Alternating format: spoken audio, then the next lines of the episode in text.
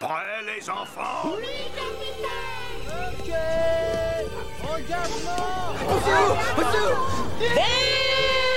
La dernière théorie tient pas la route. Nom de Dieu J'ai dépensé sans compter. Envoyez le film Hello, bienvenue dans la version podcast du cinéaste. Prêt à parler pop culture? Le podcast que vous allez écouter est disponible dans sa version vidéo sur YouTube avec plein d'autres choses. N'hésitez pas à aller voir. Bon, on commence?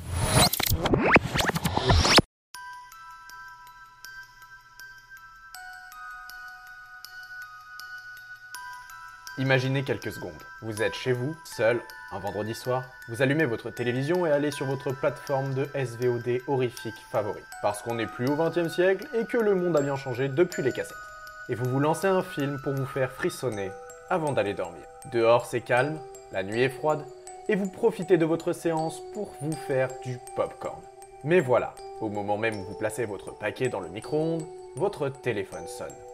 Vous décrochez et une voix vous demande Quel est ton film d'horreur préféré Et là, c'est le drame. Pas parce qu'un tueur en série avec un masque de fantôme va venir vous planter dans le dos, mais parce que c'est réellement une question horrible. Tellement de choix possibles qui s'offrent à vous, alors comment faire pour n'en retenir qu'un? Il faut d'abord choisir un genre. Thriller, paranormal, les deux?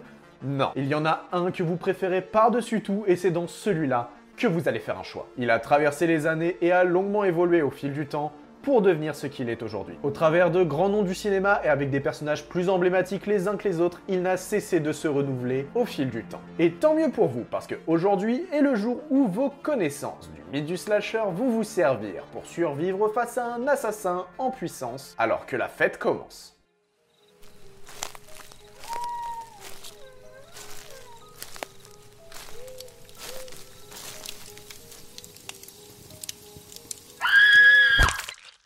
Avant d'étudier son évolution et ses points importants, voyons d'abord ce qu'est le slasher. Le slasher est un genre horrifique reconnaissable par un certain nombre de points aisément identifiables. Tout d'abord, nous suivons un groupe d'adolescents, minimum 4 personnes, sachant que plus il y en a, plus ils vont mourir vite. Ensuite, il faut les mettre dans un lieu isolé où la police n'est pas forcément la plus efficace, genre un chalet dans la forêt ou le centre d'une ville typique, pendant une fête païenne de distribution de friandises.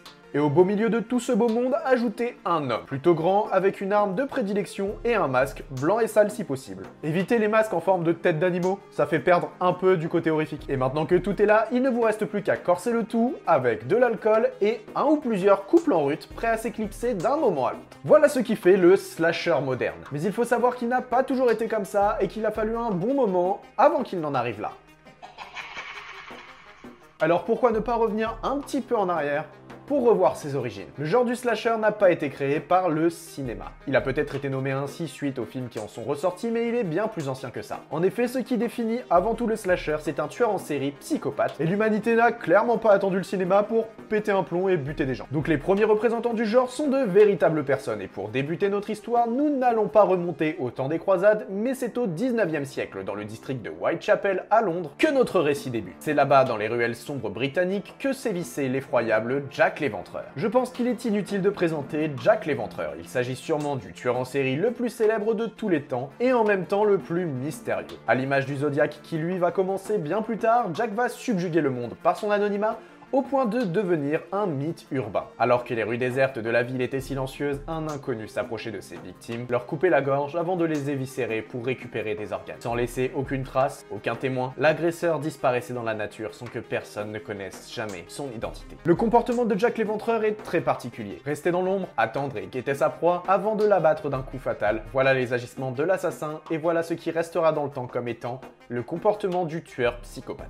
Car oui, pour ce qui est d'attendre et d'observer ses victimes, slasher du grand écran s'y connaît bien. C'est d'ailleurs l'élément principal d'un des pionniers du genre. Attendant que sa nouvelle victime passe la porte d'entrée pour demander une chambre dans son établissement, Norman Bates, le dangereux meurtrier psychopathe, gérant du Bates Motel, va devenir le grand représentant du psycho-killer, un sous-genre de l'horreur tirant son nom de ce film. Et évidemment, il ne tardera pas à devenir le sous-genre dont nous parlons, le slasher. Pourtant, il faut savoir que le psycho-killer doit sa naissance en premier lieu au cinéma italien. C'est en effet dans ce pays que l'on a d'abord vu la montée en puissance d'un genre bien particulier. Le giallo est un mélange de cinéma policier et horrifique se caractérisant par des histoires de meurtre. Parmi les visages qui le représentent, on peut citer Dario Argento, à qui l'on doit des films très spéciaux comme Suspiria par exemple. En se popularisant dans son pays d'origine et à travers le monde, il va toucher certains des plus grands réalisateurs et les inspirer pour leurs histoires. C'est ainsi qu'il va influencer un maître de l'horreur que l'on ne présente plus pour lancer une transformation du genre dans son pays, Alfred Hitchcock. Avec Psychose, Norman Bates est devenu une figure emblématique du slasher. Par son comportement et ses actions, il a marqué le monde horrifique dans tous les domaines. Et c'est une fois couplé aux idées d'un autre film d'épouvante que notre genre va changer du tout au tout. Sorti en 1960 et adapté d'une nouvelle, le film franco-italien Les yeux sans visage de Georges Franju va provoquer le plus grand bouleversement de notre histoire. Les yeux sans visage raconte le récit d'un scientifique fou. Alors que celui-ci fait des expériences de grève de peau sur des animaux, il tente de réussir son projet sur le visage de sa fille, défigurée par un accident. Afin de masquer son visage meurtri, elle va arborer un masque blanc inexpressif, ne laissant entrevoir que ses yeux tristes. Je vais pas rentrer dans les détails de pourquoi ce film est une pépite du cinéma, ça a rien à voir avec notre histoire, et vous avez qu'à le voir pour le comprendre. Vous l'aurez compris, l'élément qui va venir renverser la tendance du slasher, c'est le masque. Venant cacher son visage défiguré et lui faisant perdre toute possibilité d'expression faciale, le masque vient camoufler l'horreur du personnage. En faussant son identité, elle perd ses émotions et tout ce qui la rend humaine, la transformant en l'ombre d'elle-même, un être difforme, monstrueux, vide En combinant un psychopathe patient observateur au comportement étrange qui n'exprime pas de remords après un meurtre de sang-froid et un masque venant retirer le minimum d'humanité restant à un tel être, l'univers du tueur en série s'est vu changer du tout au tout. C'est grâce à ce mélange très particulier que les plus grandes figures masquées du monde vont venir marquer le cinéma. Bien sûr, les monstres du genre n'ont pas cessé de faire évoluer par la suite ce genre, et c'est le souffle court que les spectateurs se sont rendus dans les salles pour frissonner de terreur. En 1974, un groupe de 5 jeunes insouciants se retrouve en panne d'essence alors qu'ils traversent ensemble le Texas en minibus. Ils pensaient tous passer de très bonnes vacances jusqu'à l'arrivée d'un être aussi terrifiant que repoussant, Leatherface. Une tronçonneuse à la main et un masque en peau humaine sur le visage cachant jusqu'à ses yeux, l'assassin poursuivra ses victimes jusqu'au bout de la nuit. Découpant à tour de bras les membres de notre petite bande un à un, il continuera sa traque jusqu'à pouvoir assouvir ses besoins et ceux de sa famille. Avec un véritable monstre comme antagoniste, Massacre à la tronçonneuse a littéralement renversé le genre. En récupérant les bases du slasher mis en place par Psychose et en les couplant à l'idée du masque des yeux sans visage, nous nous retrouvons face à l'horreur d'un être déshumanisé dont les intentions sont clairement montrées par l'arme létale en sa possession. Là où l'histoire de Leatherface vient frapper le spectateur, c'est dans sa représentation de la folie. Et avec un personnage capable d'éplucher ses victimes pour s'en faire un masque et qui, en plus de ne pas prononcer un mot, menace le monde avec son arme de prédilection, le film a créé une icône du tueur en série. Avec ce nouveau genre de méchant, il a su marquer en profondeur le cinéma et les drames horrifiques qui le rythment. Un méchant subjugant qui ne sera que la première ébauche d'un type qui est voué à évoluer, et une évolution qui ne mettra pas très longtemps à se faire. Peu de temps après le carnage de Leatherface, le réalisateur John Carpenter va venir peaufiner le mythe avec l'un des masques les plus emblématiques, et l'assassin de film que je préfère par la même occasion.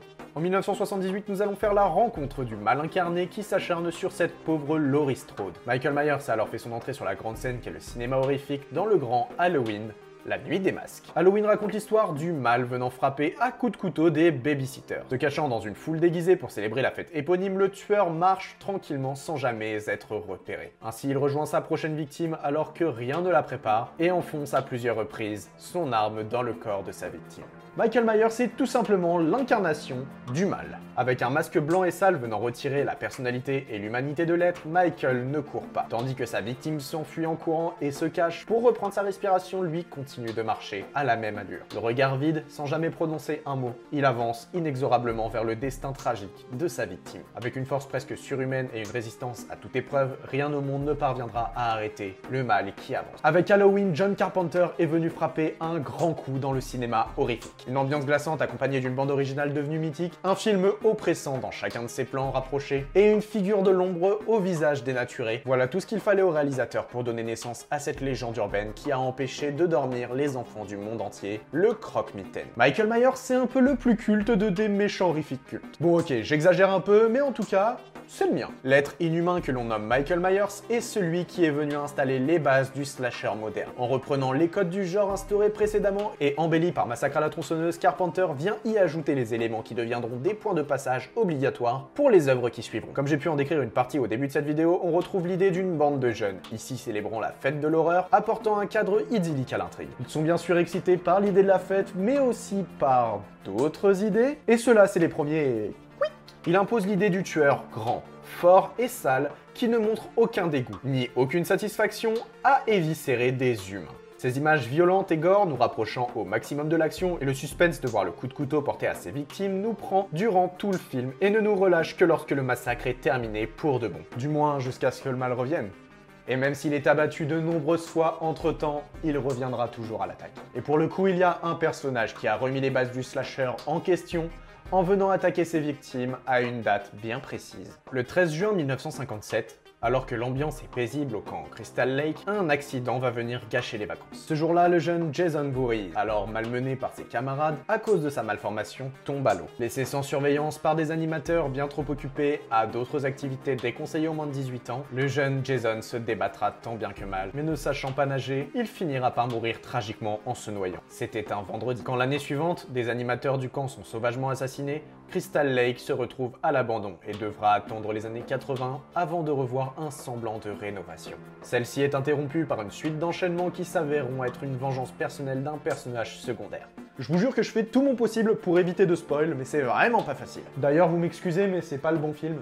Or, il est important de savoir que de nombreuses choses se passent un vendredi 13 et que même si vous avez réussi à arrêter un mal, celui-ci n'est peut-être qu'un leurre cachant le véritable danger. Jason Voorhees va revenir. Après des mésaventures nous montrant comme un épouvantail avec un sac à patates sur la tête, c'est dans le troisième volet de son massacre qu'il va enfin trouver l'identité qui lui correspond réellement. Suite au meurtre d'une énième victime, il récupérera un masque de hockey et donnera officiellement naissance au personnage horrifique devenu iconique, le tueur du vendredi, connu sous le nom de Jason. L'histoire de cet assassin psychopathe en puissance est un peu particulière. Grandement inspiré par le récit de Carpenter dans Halloween, il est facile de trouver des similitudes. Jason est un mort-vivant, un être revenu d'entre les morts pour assouvir sa vengeance. Ainsi, contrairement à Myers qui est le mal incarné, c'est cette immortalité qui rend Jason presque immortel et indestructible. Le point important et intéressant mis en place par la saga Vendredi 13, c'est son cadre. Le récit nous montre des groupes de jeunes qui, en s'approchant du camp, s'éloignent de la civilisation. Mis à l'écart du monde sur le territoire forestier connu sur le bout des doigts par notre meurtrier, nos amis qui ont une légère tendance à tout faire pour être des victimes parfaites n'ont aucune chance. Adepte de la machette, il utilise de nombreuses armes blanches afin d'arriver à ses fins et sa force inhumaine le rend définitivement supérieur. Combattre un tueur psychopathe invincible, armé et sur son terrain, c'est du domaine de l'impossible. En devenant l'image du monstre inarrêtable à la folie sanguinaire insatiable, Jason a assuré les bases mises en place par Halloween en les poussant au maximum. De plus, il a réussi à faire avancer le genre grâce à des idées de mise en scène et à une histoire inédite et intéressante. On a quand même affaire à un mort-vivant qui tue au couteau, je pense qu'en termes de nouveautés, on est pas mal. Bref, Jason et son masque ont réussi à la fois à saluer et à embellir le genre qu'il représente. Et même si le cadavre mouvant se cachant sous le masque du hockeyeur retourne dans les abysses du lac, rien ne dit qu'un nouveau monstre ne viendra pas nous hanter dans les profondeurs, jusque dans nos songes. Nos songes, justement, il ne faut pas attendre très longtemps pour que l'enfer s'abatte sur nos rêves les plus profonds et ne les transforme en horribles cauchemars. Dans le quartier de Elm Street, à Springwood, dans l'Ohio, le mal a été identifié. C'était Freddy Krueger, père de famille du quartier qui s'est avéré être un dangereux criminel. Après avoir conçu des armes très particulières, l'homme a orchestré l'enlèvement et l'assassinat de plusieurs enfants du quartier.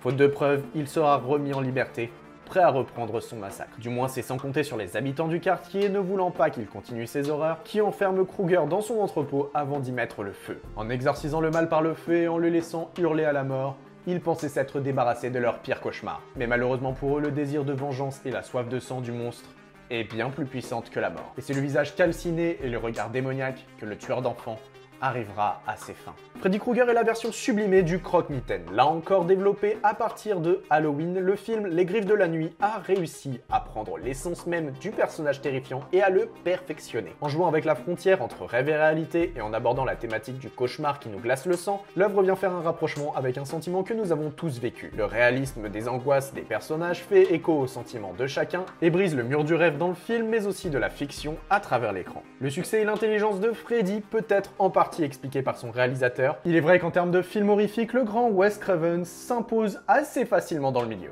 Pour ce qui est du personnage de Freddy lui-même, il est important de souligner que cette fois, il vient briser les règles mises en place. Là où Jason et Myers étaient identifiables avant tout par leur masque sans particularité vestimentairement parlant, Freddy lui possède une identité qui lui est propre. Tout d'abord, il ne porte pas de masque. Apparaissant en montrant son visage calciné et en lambeaux, il est frais par son véritable visage monstrueux et repoussant qui marque en profondeur. De plus, ce sont ses vêtements qui marquent l'œil. Un pull vert et rouge décousu déjà démodé à l'époque de nos grands-parents, combiné à un chapeau marron, Franchement, en termes de style vestimentaire, je crois qu'il fait même hurler Christina Cordula. Mais du coup, en soi, ça correspond bien à l'idée du film. Avec ce premier film, Freddy s'impose comme une nouvelle figure de l'horreur, et il doit beaucoup à son arme de prédilection, une nouveauté qui vient enfin modifier les armes létales classiques. Ici, il est affublé d'un gant aux lames de rasoir affûté. Freddy a non seulement revu les codes classiques du slasher, mais a aussi réussi à les adapter à son discours pour en faire ressortir les parties les plus effrayantes. En seulement quelques apparitions, il est rentré dans l'imaginaire collectif comme étant le fléau de nos rêves, et il est prêt à nous faire cauchemarder toute la nuit. Vous l'aurez compris, le slasher a évolué et grandi avec ses spectateurs en subjuguant les fans du monde entier.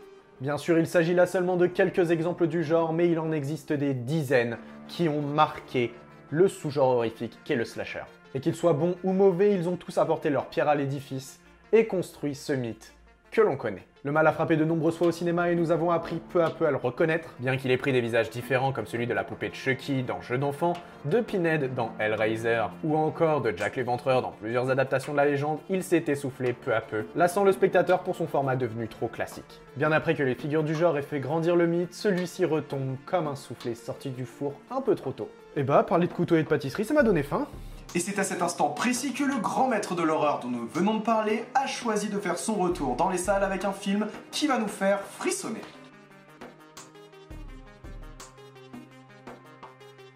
Euh, qu'est-ce que je disais déjà? Ah oui, il est temps de revenir sur l'apogée du slasher. En 1996, dans la petite ville sans histoire de Woodsboro, une jeune femme seule s'apprête à passer une soirée calme. Hésitante entre les griffes de la nuit et Halloween, elle décide de remettre ce dilemme à plus tard et de se préparer un encas. C'est alors que son téléphone sonne. Pas le portable on est dans les années 90, il n'y a pas de tout ça. Une voix grave, sombre et inquiétante résonne à l'autre bout du fil, et sans le savoir, elle prononce ses dernières paroles. Son petit ami mal en point ligoté à une chaise sur la terrasse, elle fait enfin la rencontre de son agresseur. Un masque de fantôme sur le visage, totalement habillé d'une longue robe noire recouvrant ses vêtements, le tueur est armé d'un couteau et prêt à faire un carnage, et il ne lui laissera aucune chance de s'en sortir. C'est au travers de Sydney, une innocente étudiante du lycée local, que nous allons enquêter sur l'homme au masque fantomatique. Alors que celui-ci commence à s'en prendre à ses amis et à elle. Tandis que les meurtres s'enchaînent, l'étau se resserre sur l'identité du tueur et c'est le personnage de Randy qui va venir avertir ses amis quant aux moyens de survivre en cas d'attaque. Randy dans le film, c'est un peu comme un écologiste dans la vraie vie. C'est celui qui dit à tout le monde comment il faut faire pour survivre et qui voit tout le monde crever un à un parce que personne l'écoute. Scream représente l'apothéose du slasher. En assumant de reprendre les codes classiques mis en place par ses prédécesseurs, il va non seulement les sublimer, mais par la même occasion les démonter un à un en expliquant le fonctionnement du tueur. Tout d'abord, le film reprend en partie les éléments mis en place précédemment pour son méchant. Il décide de retirer l'humanité du monstre en masquant son visage avec un masque effrayant et en lui offrant une arme blanche de prédilection. La différence majeure qui bouleverse totalement le genre se trouve dans la réelle identité du tueur et les raisons de son agissement. Sans rentrer dans les détails pour éviter tout spoil, nous découvrons toutes les mises en scène qui ont été mises en place pour arriver à ses fins et garder le visage secret de la personne sous le masque fantomatique. D'ailleurs, il y a des vidéos sur YouTube qui parlent du tueur de Scream incroyablement bien, je vous laisse les voir, franchement, ils le font bien mieux que moi. Tout au long de son histoire, le film s'amuse à brouiller les pistes quant à l'identité du tueur. Car avant de nous montrer comment s'échapper à un tueur sanguinaire, Scream décide d'aborder le sujet par le biais de l'enquête de police. Nous laissant comprendre que le véritable tueur se cache parmi les personnages visibles, nous observons un enchaînement de détails plus ou moins inutiles, nous guidant vers de fausses pistes. Juste avant la révélation finale, l'œuvre vient une nouvelle fois nous montrer une leçon horrifique. Grâce à des explications d'un des personnages, nous observons les clés pour survivre. C'est à cet instant que Wes Craven décide de briser toutes les règles. En brisant presque le quatrième mur, le personnage de Randy vient nous donner les éléments d'importance capitale pour survivre au monstre qui sévit. Ainsi, il met en garde les autres personnages et nous laisse entrevoir qui va survivre ou non. En gros, il nous propose à nous spectateurs de jouer à toi tu vis, toi tu crèves sur la suite des événements. Avec ce film, Wes Craven a rendu un très grand hommage au sous-genre horrifique adoré de beaucoup et qui tombait malheureusement en désuétude. Bien que Scream ait réussi à faire revenir sur le devant de la scène le genre du slasher, ça ne suffira pas à ranimer les quelques braises qui le maintenaient en vie. Par la suite, le genre du slasher s'est beaucoup divisé, le public se faisant moins présent dans les salles pour voir ne serait-ce que les suites des grands méchants bien connus, le genre s'est peu à peu éteint pour laisser place aux différents successeurs qu'il a créés. Que ce soit avec des thrillers devenant du torture porn ou avec des néo-slashers, le sous-genre, qu'ils soient ou non nouveaux, ont fait leur apparition sur le devant de la scène. Ainsi, on a vu des sagas comme Saw venir arroser d'hémoglobine les spectateurs quand les Conjuring et autres fantômes et démons venaient nous hanter. Bien sûr, le slasher n'a jamais totalement disparu. Certaines histoires ont continué à essayer de le faire vivre au mieux, on peut prendre par exemple Souviens-toi l'été dernier. Aujourd'hui, le slasher existe de bien des manières, que ce soit en série et en film. Les classiques du genre continuent de nous effrayer, tandis que de nouvelles têtes font peu à peu leurs apparitions, essayant tant bien que mal de prendre le relais. Ainsi, après une série écourtée, le Ghostface reprendra du service avec un cinquième volet très prochainement au cinéma. Quand Michael Myers est déjà à son second retour après un premier film en 2018, il repart à la chasse de Laurie Strode dans Halloween Kills, actuellement en salle. Nous avons aussi vu le retour de Candyman très récemment. La poupée de Chucky a fait une réapparition dans un remake avant de commencer sa nouvelle aventure en série. Outre leur dernière apparition à la fin des années 2000, nous n'avons pas de nouvelles du tueur de Elm Street ni du hockeyeur indestructible. Mais le mal continue de sévir et ça ne fait aucun doute. Eux aussi. Et voilà, maintenant que nous avons pu constater ce qui définissait le slasher, il est temps de revoir notre copie, afin de comprendre comment nous pourrions survivre dans la situation actuelle. Il est intéressant de constater que chacun des méchants des films dont nous venons de parler ont commencé de façon très similaire. Tout d'abord, il est important de souligner qu'ils ne sont pas nés psychopathes, ils ont d'abord grandi plus ou moins normalement. Par la suite, c'est souvent l'éducation qu'ils reçoivent ou une suite d'événements qui va provoquer un changement dans leur comportement. Pour les Leatherface, il s'agit de son éducation. À vrai dire, en grandissant dans une famille comme la sienne, c'est assez compliqué d'être normal, et on découvre pour Norman Bates que c'est là encore l'éducation qui lui a été donnée et les événements de son enfance qui sont la cause de ses troubles. En revanche, pour le changement qui a provoqué Halloween, entre autres, c'est la raison de cette folie. En effet, que ce soit le personnage de Myers ou même pour Jason et Freddy, c'est le fait d'être témoin d'événements qui va engendrer le désastre. De plus, certains de ses antagonistes ont subi un choc traumatisant, tel que peut-être la mort, et c'est d'outre-tombe que ces personnages reviennent se venger. Ensuite, il est important d'identifier la raison de votre danger. Quand et pourquoi êtes-vous dans une sacrée panade Votre agresseur est-il A, animé d'une soif de sang destructrice qui se réactive à une date ou à une fête précise? Je voudrais bien voir un lutin psychopathe qui tue des gens avec des cadeaux piégés à Noël. Ou B, c'est une soif de vengeance qui le pousse à revenir à l'assaut, et dans ce cas-là, qu'est-ce que vous avez fait pour en arriver là? Dans tous les cas, vous avez sûrement été mis en garde par un personnage secondaire vous racontant une légende ou par un ancien ennemi de votre assaillant, et vous ne l'avez pas écouté. Manquerait plus que vous soyez retranché dans un chalet à la campagne. Bref, si votre adversaire est déjà sur vos côtes, vous vous devez de respecter certaines règles si vous ne voulez pas finir entre quatre planches. Premièrement, assurez-vous de ne pas être une blonde idiote siliconée qui va juste se servir un verre seule dans la cuisine et qui revient tout de suite. Non, parce que sinon tu peux directement commencer à rédiger ton testament et euh, appeler les pompes funèbres pour réserver une date. De plus, il est important de savoir gérer l'ordre de ses priorités. Oui, tu es jeune et ton partenaire te plaît énormément, mais le danger de mort imminente ne s'estompe pas en cas de forte chaleur dans vos zones érogènes. Ce conseil vaut aussi pour les envies pressantes qui s'assouvient au pied d'un arbre au fond du jardin ou pour les petites balades romantiques au bord d'un lac. Et je parle même pas de cette idée idiote de prendre un bain de minuit. Évidemment, si vous êtes bien entouré, vous pouvez facilement repérer d'un simple coup d'œil les personnes à qui dire adieu en priorité. Si c'est le cas, c'est que vous êtes sûrement dans une soirée où il est facile de trouver de l'alcool. Eh bien, sachez-le, cette substance est proscrite. Je sais que c'est difficile, mais si vous souhaitez fuir vite en allant tout droit et en risquant de tomber un minimum, être à jeun est la meilleure des défenses. J'ai l'impression d'être un spot publicitaire pour euh, la sécurité routière. Boire ou survivre, il faut choisir. Enfin, une fois ces règles prises en compte et mises en place, il ne vous reste plus qu'à voir les détails supplémentaires, mais non moins importants. Alors premièrement, on s'arme de patience et on s'arme tout court d'ailleurs. Préférez les longs couteaux et les battes de baseball aux petits canifs et n'hésitez surtout pas à taper dans le tas si vous en avez l'occasion. En parlant de ça, si vous attaquez frontalement votre psychopathe, pensez à bien viser la tête. Enfin, je vous invite à rester groupé, le plus grand nombre aura toujours l'avantage et vos chances de survie seront décuplées. Et en plus, vous pouvez sacrifier un pote en l'heure pour vous barrer en courant. Pour terminer sur votre assaillant, vous devez bien comprendre ses objectifs. Souvent adepte du mantra diviser pour mieux régner, il fera tout son possible pour vous éloigner de votre groupe et pour vous faire sortir votre cachette, il va utiliser tout un tas de stratagèmes plus ou moins bien ficelé, en sabotant plein de trucs, encore mieux que dans une partie de Us. Ainsi, seul, vous n'êtes pas plus un danger pour lui qu'un agneau au milieu d'une plaine. Et en vous voyant comme ça, le loup n'aura plus qu'à se retrousser les manches pour venir cueillir sa victime. Bon bah voilà, je pense avoir fait le tour pour vous dire comment survivre à un tueur en puissance. Ah, et j'oubliais, évitez de dire des trucs du genre euh, il est parti ou euh, il ne peut plus rien nous arriver d'affreux maintenant. Ça, c'est un peu comme répéter euh, plusieurs fois Candyman devant un miroir. C'est la tragédie assurée en fait. Bref, maintenant qu'on a toutes ces idées en tête, il est temps de prendre les bonnes dispositions pour se débarrasser du perturbateur. Merci d'avoir écouté ce podcast. Je vous rappelle que vous pouvez le retrouver en vidéo sur ma chaîne YouTube. N'hésitez pas à vous abonner ici ou à aller me suivre sur YouTube, Instagram, TikTok et même sur Twitter ou sur les autres plateformes de podcast. Et comme toujours, partagez-le, ça fait vraiment plaisir. On se retrouve très bientôt pour de nouvelles aventures dans les confins de la pop culture. C'était votre cinéaste favori, à vous les studios.